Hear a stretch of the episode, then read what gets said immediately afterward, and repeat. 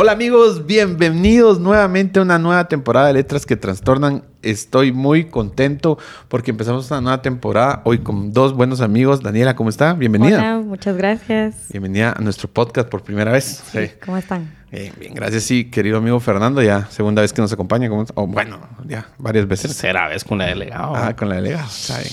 ¿Cómo estás? Bien, gracias a Dios. Feliz tomando café. Muy Feliz bien. con usted. Café, café. Café, híjole. Sí. Aquí hay alguien que no comparte nuestros gustos. No, Pero está bien. Eh, hoy vamos a empezar una nueva temporada pequeña, por cierto. Quiero contarles que esta temporada es de seis capítulos, o bueno, seis episodios para ser más exactos. Y vamos a tomar eh, este libro, este libro que se llama Jesús es, y tiene una línea de Judas, Judas Smith, no sé cómo se pronuncia, pero así se llama él. Eh, me gusta mucho el libro. Quiero confesarles que eso ya lo leí hace un par de años. Eh, creo que responde mucho el proceso de quién es Jesús. ¿sí? Eh, esa es- hace la pregunta.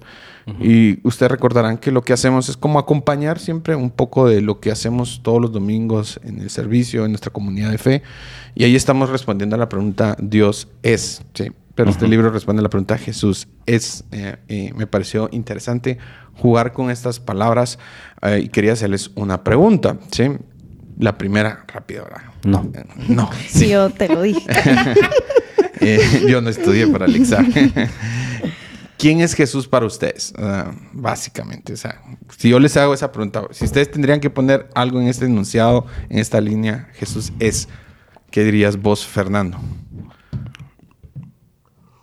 Salvador. Ok. ¿Tú, Daniela? Amigo. Amigo. Ok. Eh, creo yo que lo dejamos abiertos por dos razones importantes. Pues el libro lo va a plantear en todo el proceso y es que eh, Jesús es más que un salvador, más que un amigo eh, y más eh, que una relación, lo que yo escribiría en esa palabra. Eh, Jesús tiene mucho que hablar y mucho que ser y es lo que vamos a tomarnos un tiempo para eh, Desarrollarlo. desarrollarlo y ver un poco más sobre esto.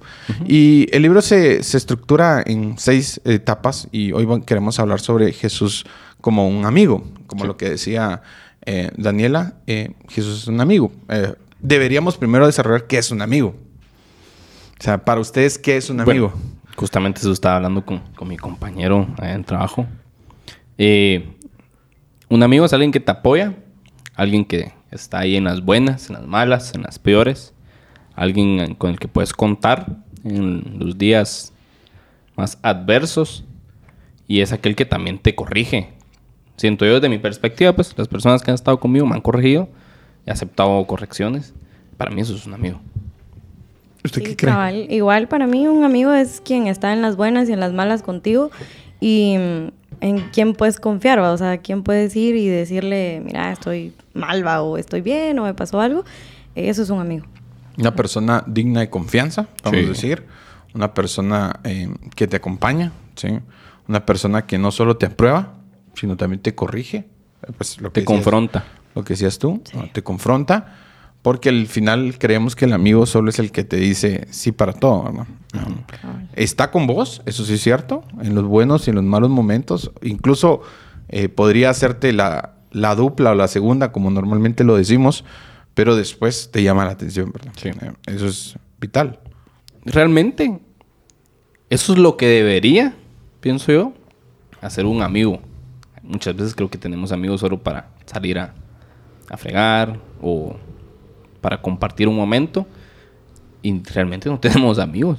Solo compartimos momentos con personas. Mm, qué interesante. Cabal, sí, yo me ponía a pensar no sé qué día y yo decía, es que yo tengo un amigo al cual sí le puedo contar como, como que lo que estoy pasando, o sea, las cosas malas. Y tengo un amigo también para solo salir a comer y hablar de la vida. Y, y tenía en mi mente varios amigos, va, y yo decía, ah, están las chicas, va, y ah, con las chicas puedo compartir esto. Pero, o sea, no era como que un amigo como tal, como para todo, pues. O sea, es una Segmentado. clasificación. Ujú. Interesante también. No, también me pasa a mí. Si yo pongo a pensar amistades que tengo, tengo amistades de compartir, amistades de confrontación, leo yo, amistades de risa. Pasa Cuando digo de risa, no quiere decir que sea una risa nuestra amistad, sino que Para servirle. Eh, una sí amistad de risa. Sí somos. Aquí estamos. Pero basado en eso, ya que entramos al concepto de qué es un amigo, y que hoy vamos a hablar que Jesús es nuestro amigo, muchas veces cuando nosotros eh, entramos a esta interrogante, Jesús es nuestro amigo, eh, primero pensamos que debemos tener como requisitos para llegar a ser ese amigo eh, de Jesús, ¿sí? Y creemos que hay personas mejores y otras que no son tan buenas.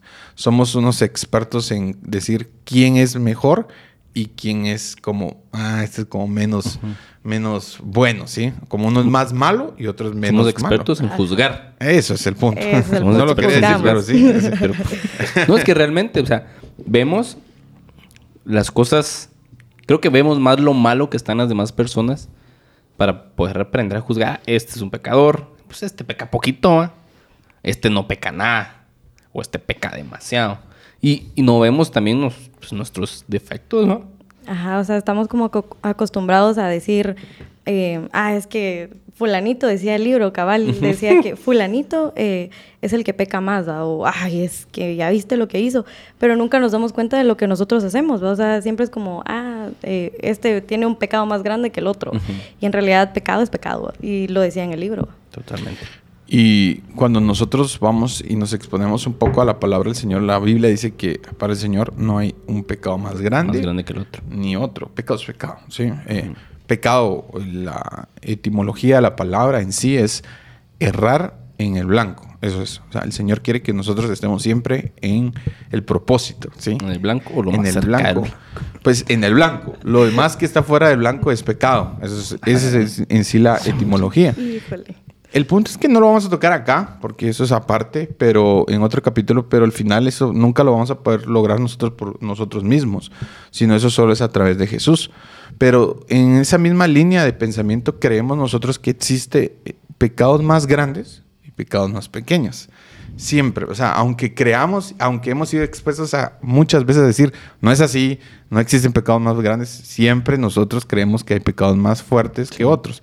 Una mentira pequeña o piadosa, como a veces se dice, ah, pues no, no creo que... que- Yo creo que, que lastime. Ah, Ajá. ojo. Y es que hay, hay, hay un ejemplo que a mí siempre me ha dado mi mamá. Dice, es lo mismo robarse 10 centavos a robarse 10 mil quetzales, ¿va? Porque robar es robar. Dios lo ve Robamos así. los 10 mil.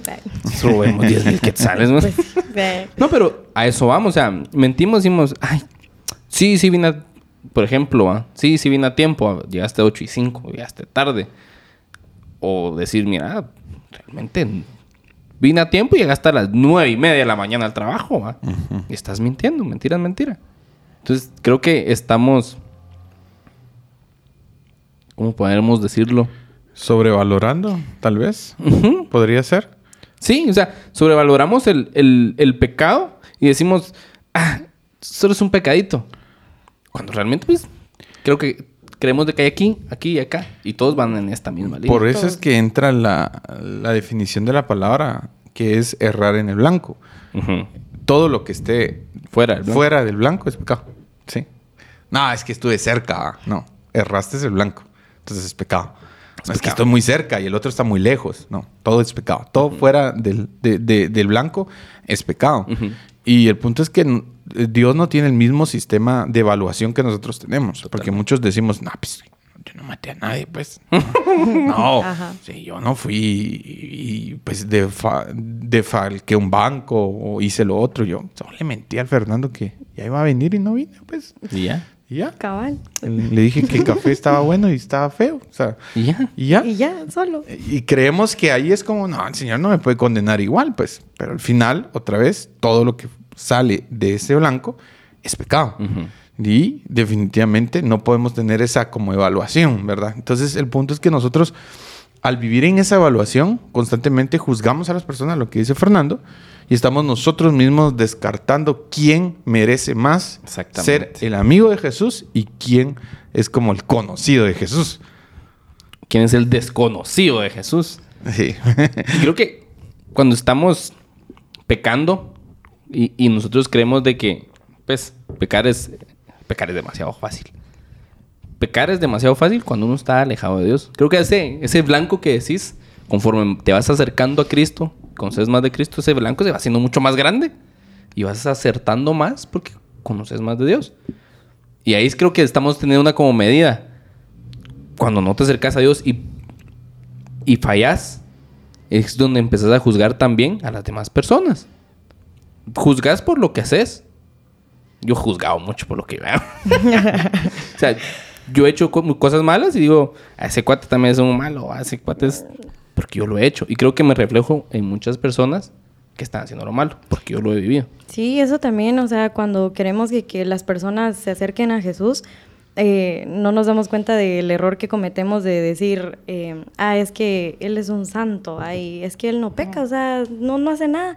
Y Él sí merece ser amigo de Jesús, ¿va? Cuando en realidad pues, nadie es santo, ¿va? o sea, solo Solo- el Señor. Mm, Solo Josué. eh, eh, emparentamos mucho el temperamento de una persona con la santidad. Sí. Suele pasar.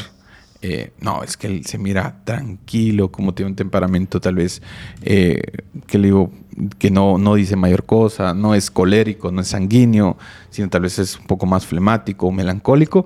Decimos, no, es- esta persona debería Pe- estar- Pedro, según eso, Pedro era un pecador Ajá, así, sí. horrible. Y al final, o sea, el problema es que nosotros lo empatamos mucho con el temperamento. Y pues el autor nos pone una historia muy, muy conocida, que es la historia de Saqueo.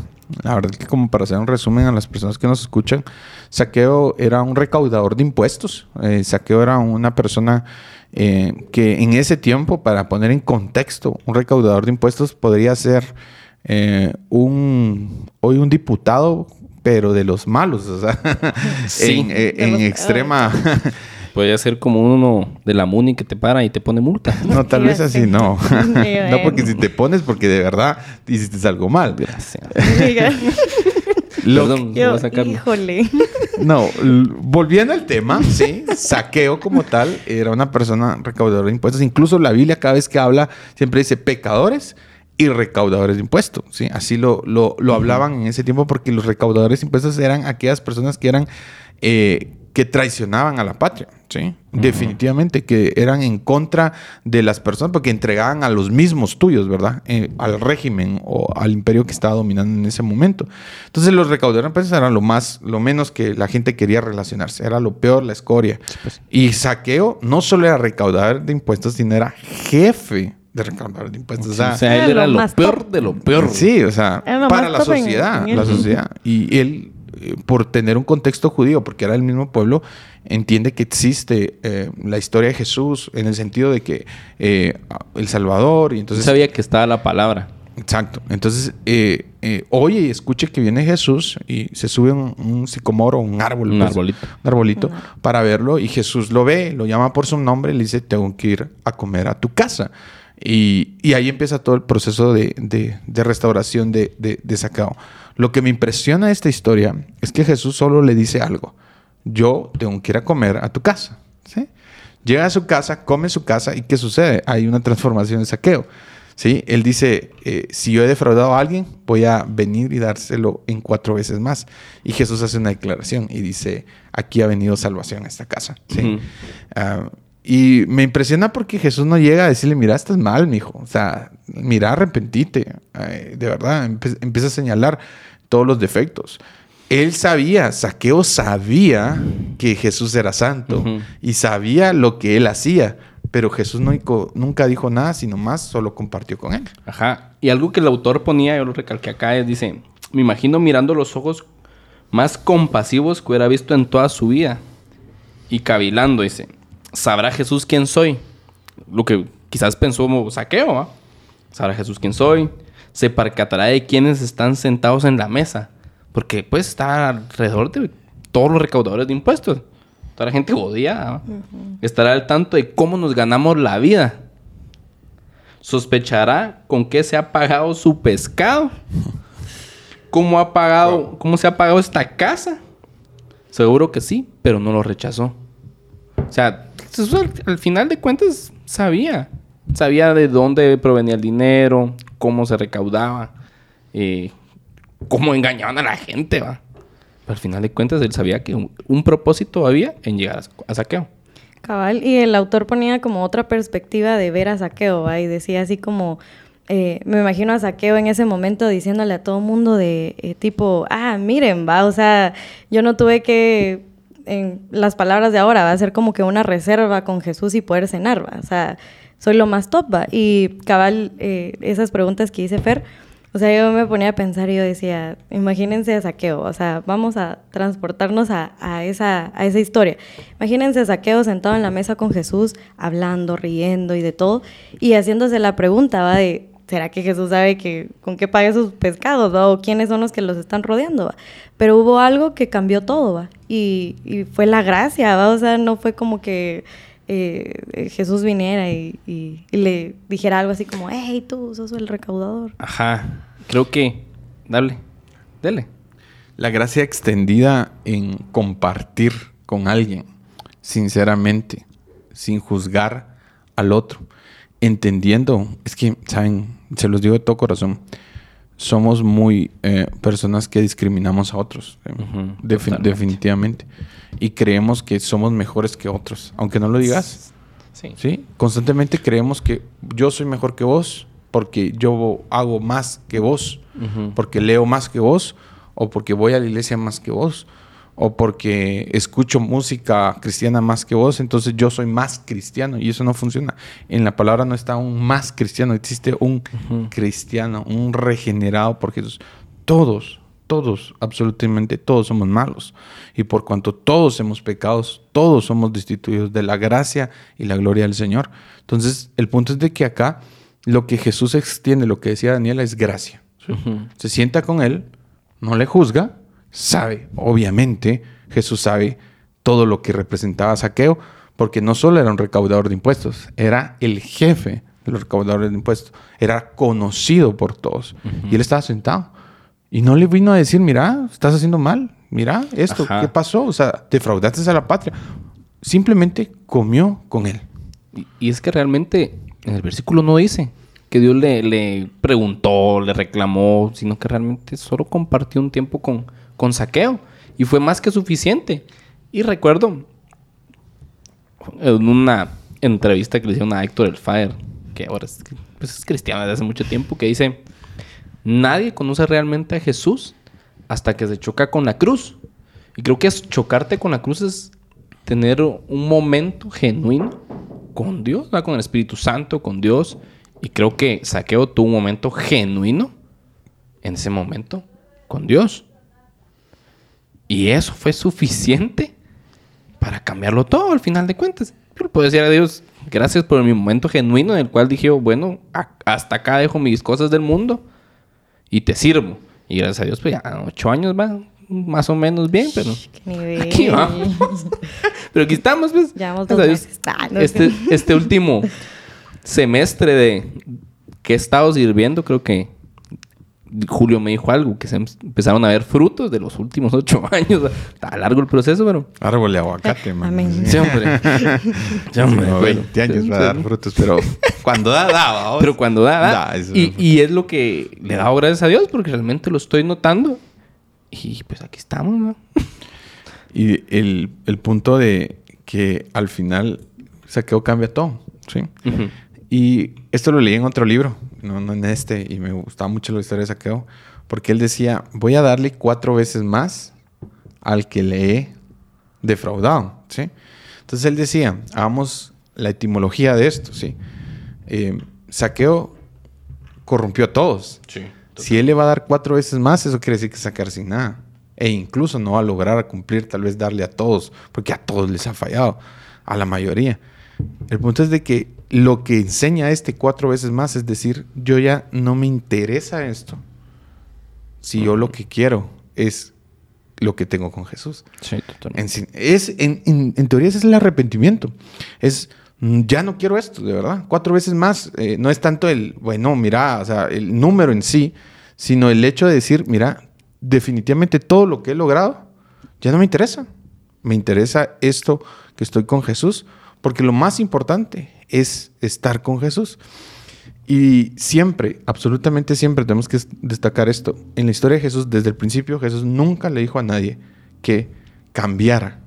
Sí, nunca le dijo cambia, sino que le dijo sígueme. Sí, sígueme. Y le dio a algunos una promesa, como a Pedro, y a otros simplemente le dijo, como Mateo, eh, otro recaudador de impuestos, sí, le dice, mira, solo sígueme. Ujú. Y esta parte de seguir es que cuando tú empiezas a seguir a Jesús, tú mismo te vas a dar cuenta de las cosas.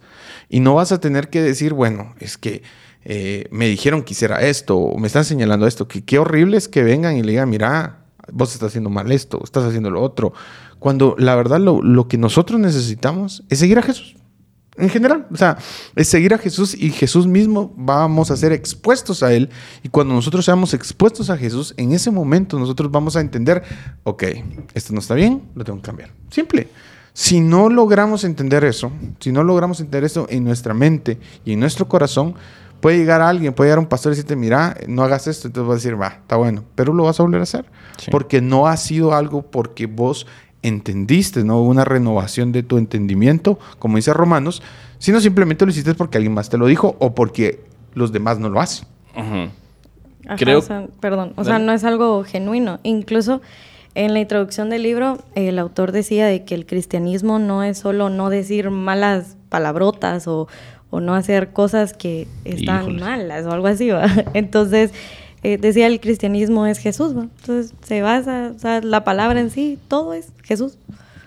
Y es que, hablando del entendimiento, cómo es importante llegar a, ese punto de saber de que tienes que renovarte y renovar tu entendimiento para poder llegar a esto. Porque, por ejemplo, está el joven rico, que le dijeron, sígueme, y no, no lo pudo no, no siguió a Jesús, porque prefirió tener su riqueza. O sea, renovar el entendimiento es dejar todo atrás a pesar de. Todo atrás a pesar de. Exacto. Y el punto es de que aquí no estamos haciendo una apología del pecado. obviamente todos sabemos que pecado es, otra vez, no errar, errar, errar en, el blanco, Y todo lo que está fuera de eso es pecado. Lo que estamos diciendo es de que muchas veces nosotros mismos condenamos a aquellas personas que creemos que nosotros somos superiores a las personas. ¿sí? No nos sentamos con un pecador ¿sí? porque creemos que nos vamos a contaminar de ese pecador. Es que, ah, no, me cuesta estar con esta persona. Cuando Jesús nos enseña que lo que importante que es es compartir y caminar simplemente con Él. Cuando nosotros caminamos con Jesús, acompañados de una comunidad de fe, nosotros mismos nos vamos a dar cuenta. De, mira, no, eso no está bien ¿por qué lo voy a hacer? ¿Sí? Esto no me trae nada bueno, simplemente me está generando a mí caer otra vez, errar y errar y errar a donde Dios me quiere. Entonces, el punto es, no busquemos ah, estar con una persona solo porque, ah, es la super santa, ¿verdad? Ah, no, esta sí. No, nosotros tenemos que aprender que todo lo que Jesús hizo en nosotros, lo puede hacer en otra persona. Y todo lo que está haciendo en nosotros, porque ninguno de nosotros hemos sido materia terminada. No. Todos vamos en un proceso, solo que algunos ya hemos comprendido unas cosas más que otros, ¿sí? Eh, solo ya se nos abrieron los ojos en algunas cosas y hemos entendido. Pero eso no, no me faculta decir, ah, yo soy mejor que Daniela, yo soy mejor que Fernanda. No, en ningún momento. Todos somos pecadores por cuanto todos pecaron todos son destituidos de la gloria de Dios. Por mi naturaleza, yo no me puedo salvar. No hay salvación en mí. O sea, yo no puedo por mis actos ser salvo. No puedes, no, por lo que dejaste de hacer. Ah, es que ya no estoy tomando café. Ah, es que ya no estoy orando todos los días. Por eso que estoy haciendo, ¿voy a ser salvo? No, nunca. Porque todo es por Jesús. Como decía Daniela, el centro es Jesús y a Jesús nos debemos todos.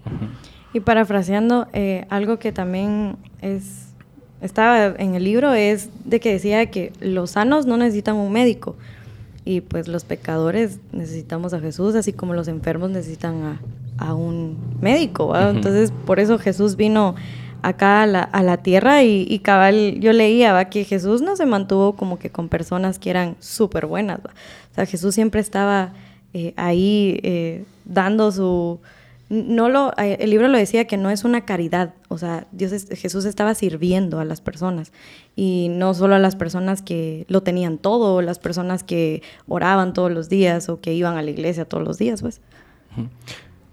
Hay un versículo en Romanos, Romanos 14, 13, que creo que engloba bastante esto. Parafrasearlo. Dice que no hay que criticarnos. No hay que criticarnos, que al contrario, que hagamos todas las cosas por Cristo.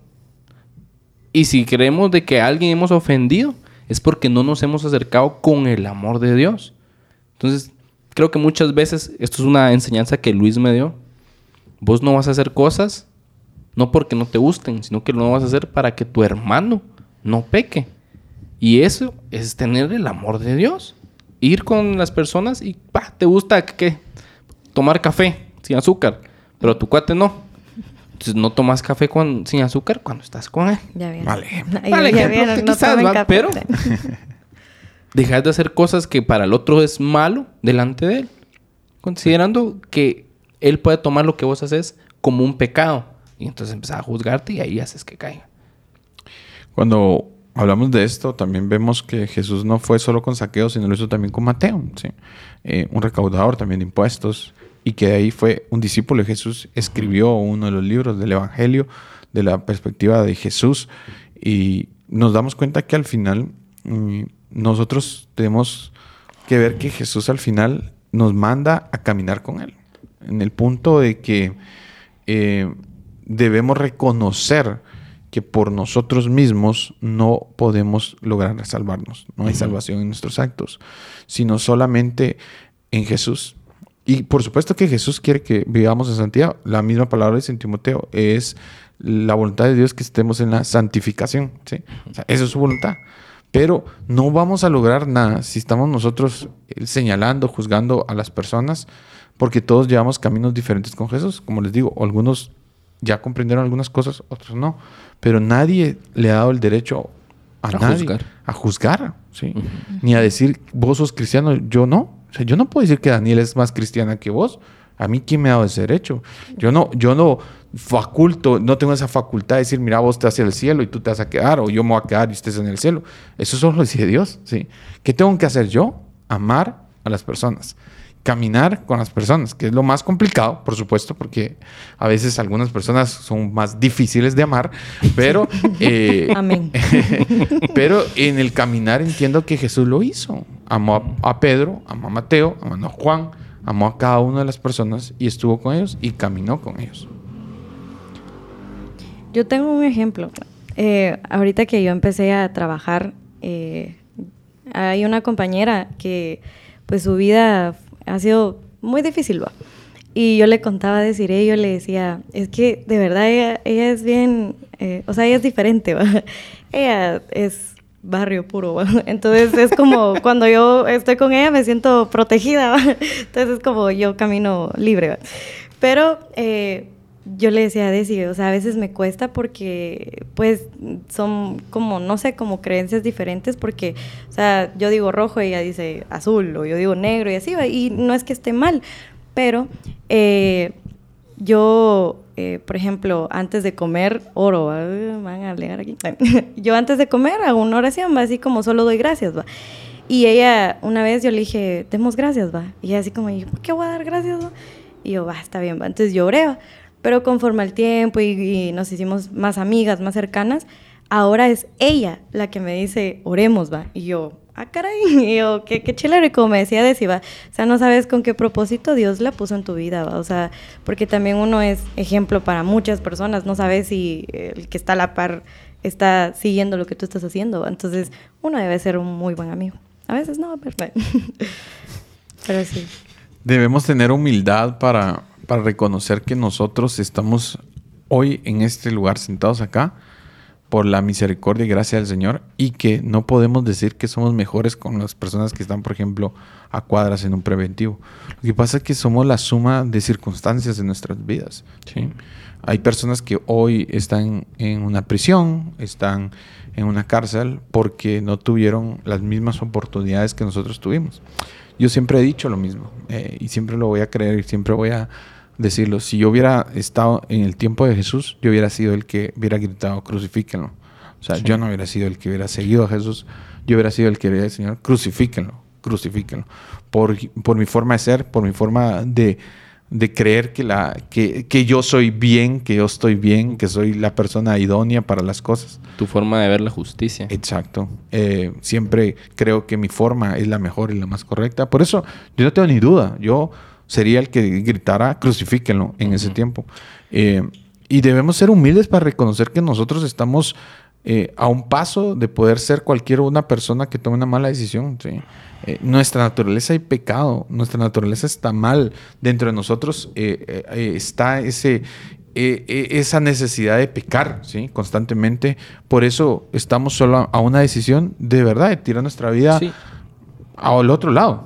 Y es que no conocemos la historia realmente de, por ejemplo, las personas que están acá cerca de nosotros, pues que al final de cuentas eh, son un conjunto de decisiones tomadas de, de un, de un contexto diferente en nuestras vidas. Crecieron con oportunidades diferentes, con recursos muy diferentes, pero esto tal vez alguien lo, lo necesita escuchar. Dice, Jesús no es tu acusador, Jesús no es tu fiscal, Jesús no es tu juez, es tu amigo y tu rescatador, como hizo con Saqueo, que lo rescató sin la necesidad de irle a, preguntarle por qué hace las cosas malas. Simple y sencillamente tuvo un momento con Saqueo, lo rescató e hizo que su vida pues cambiara radicalmente. Creo que muchos nos juzgamos previamente a, a entrar a este mundo y decimos como decías, como decías tú, o sea, no voy a, a la iglesia porque me siento sucio, no voy a la iglesia porque me siento mal. Y creo que esa es una perspectiva que vemos de afuera de la iglesia porque sentimos que la gente que está adentro juzga. Yo lo sentí muchas veces, yo por eso no iba antes. Pero cuando tuve la oportunidad de conocer realmente a personas que me mostraron a Dios de una forma genuina, en este momento voy a hacer mención a David, tal vez ahorita se va a sentir como un pavo real, pero David fue una de las personas que me enseñó cómo Dios era una forma genuina. Y ahí fue donde dije, yo, ah, sí, pues, aquí sí conocí a Cristo.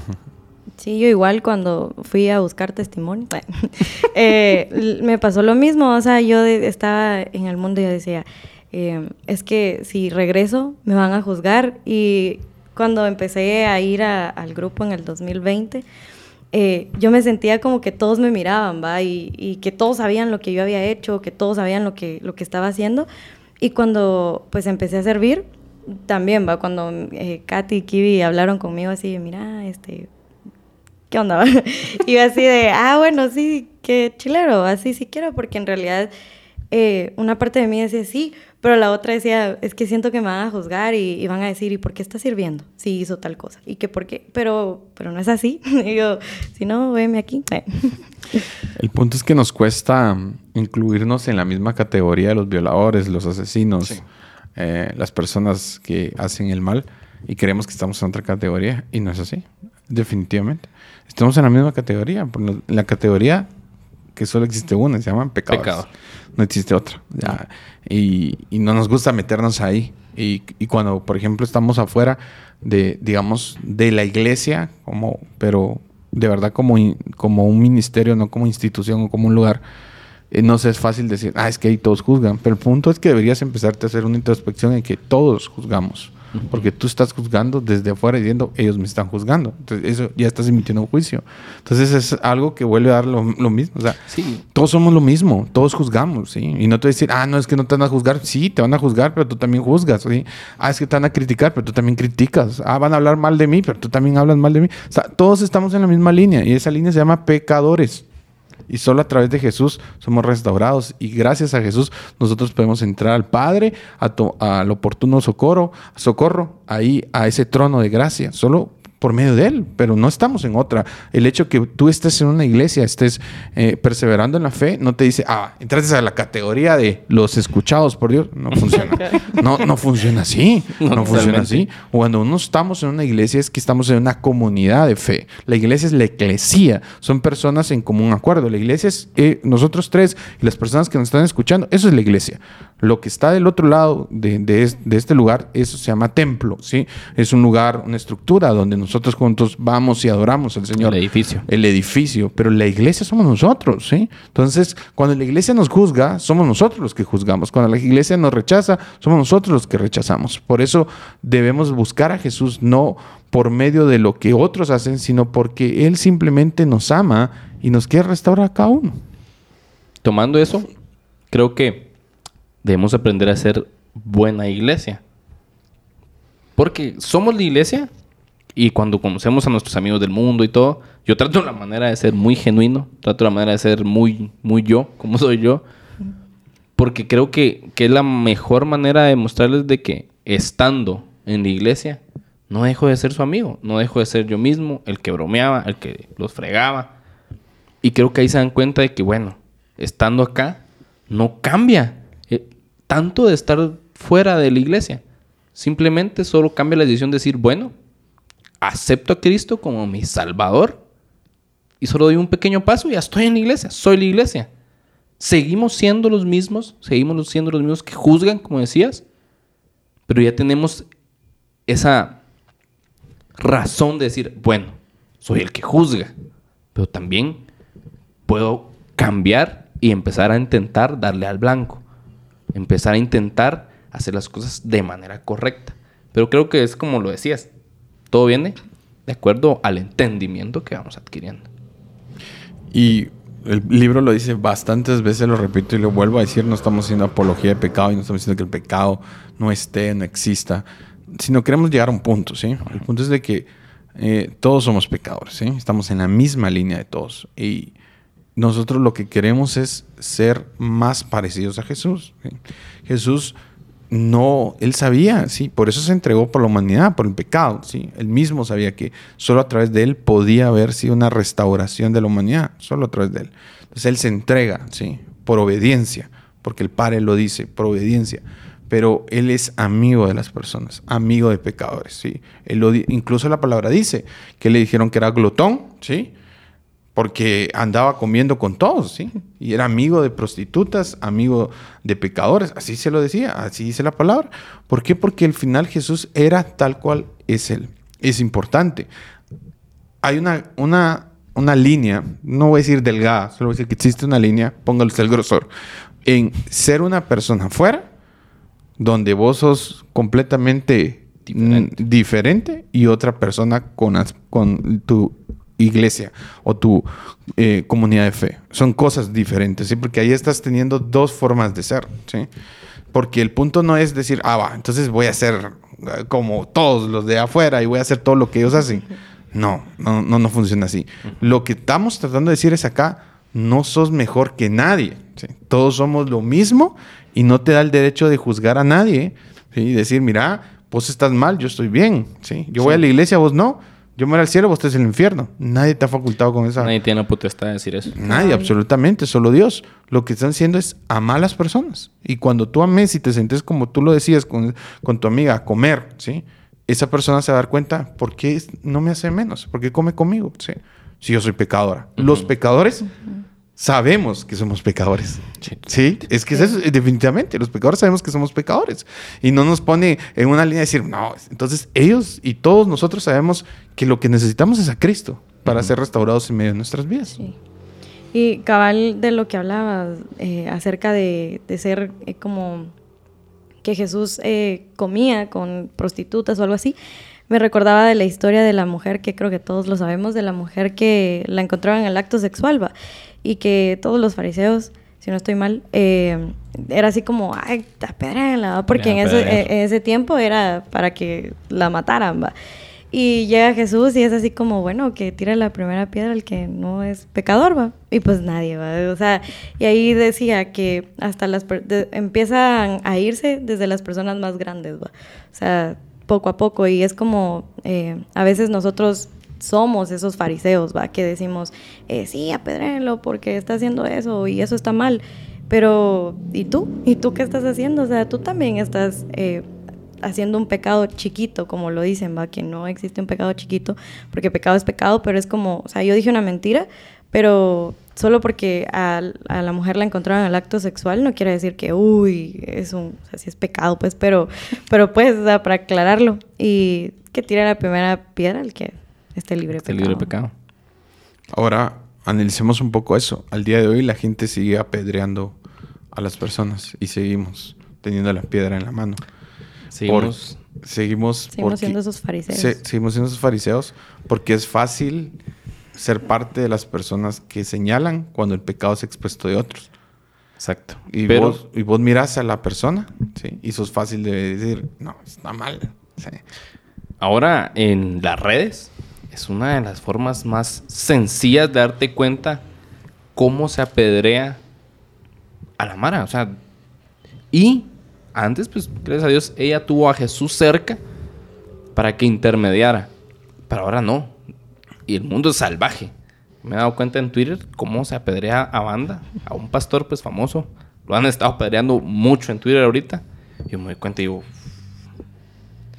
pero no nos damos cuenta de que así como cometemos pecados, como juzgamos a los demás, nos pueden llegar a apedrear a nosotros. Y eso es lo que mucha gente creo que trata de ocultar. Y por eso no se acerca a la iglesia, siento yo. Jesús nunca abolió que lo que hizo eh, la mujer estuviera bien, ni lo aprobó. No. Eh, tampoco quitó la ley, porque la ley en ese momento era que si una mujer, así decía la ley, era aprendida en un acto sexual, en, en el mismo acto sexual, tenía que ser apedreada, ¿sí? Eso decía la ley. Entonces vino Jesús y no dijo, está mal la ley, porque no está mal. No. Porque todo pecado merece la muerte. Eso está y va a ser siempre. No hay nada, no, no, no, ha cambiado, eso sigue siendo hasta el día de hoy. Que también, o sea, no abolió la, la- la- la ley como tal, tampoco vino y la juzgó, así como, ¿y qué onda pues? ¿Qué pasó? Sí. ¿No? ¿Por qué pues, man? Sino que simplemente expuso a los que estaban juzgando.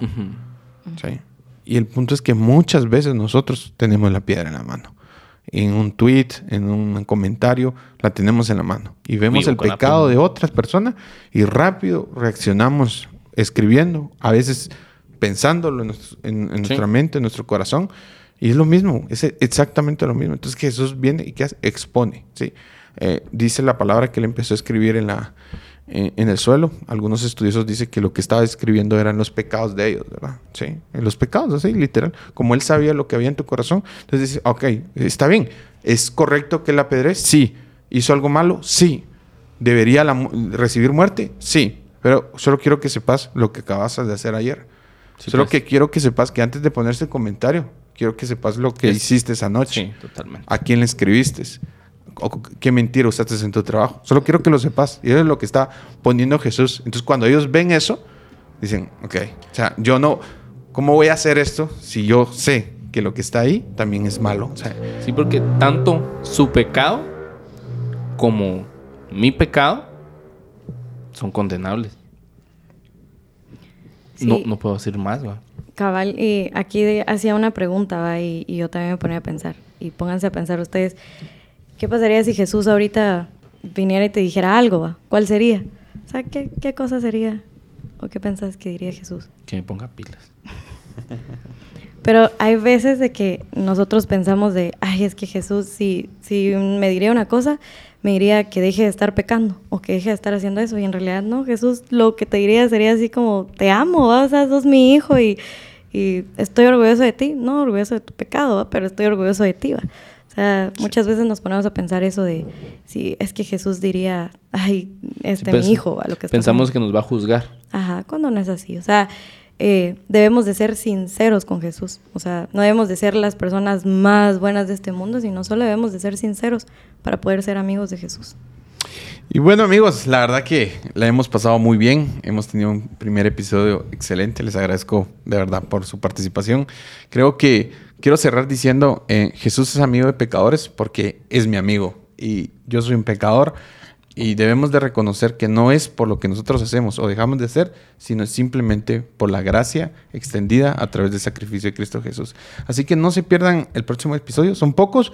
Les pido que los compartan y que sepan que vamos a estar ahí publicando para estar más juntos, ¿verdad? Un abrazo. Que Dios los bendiga. Adiós. Adiós.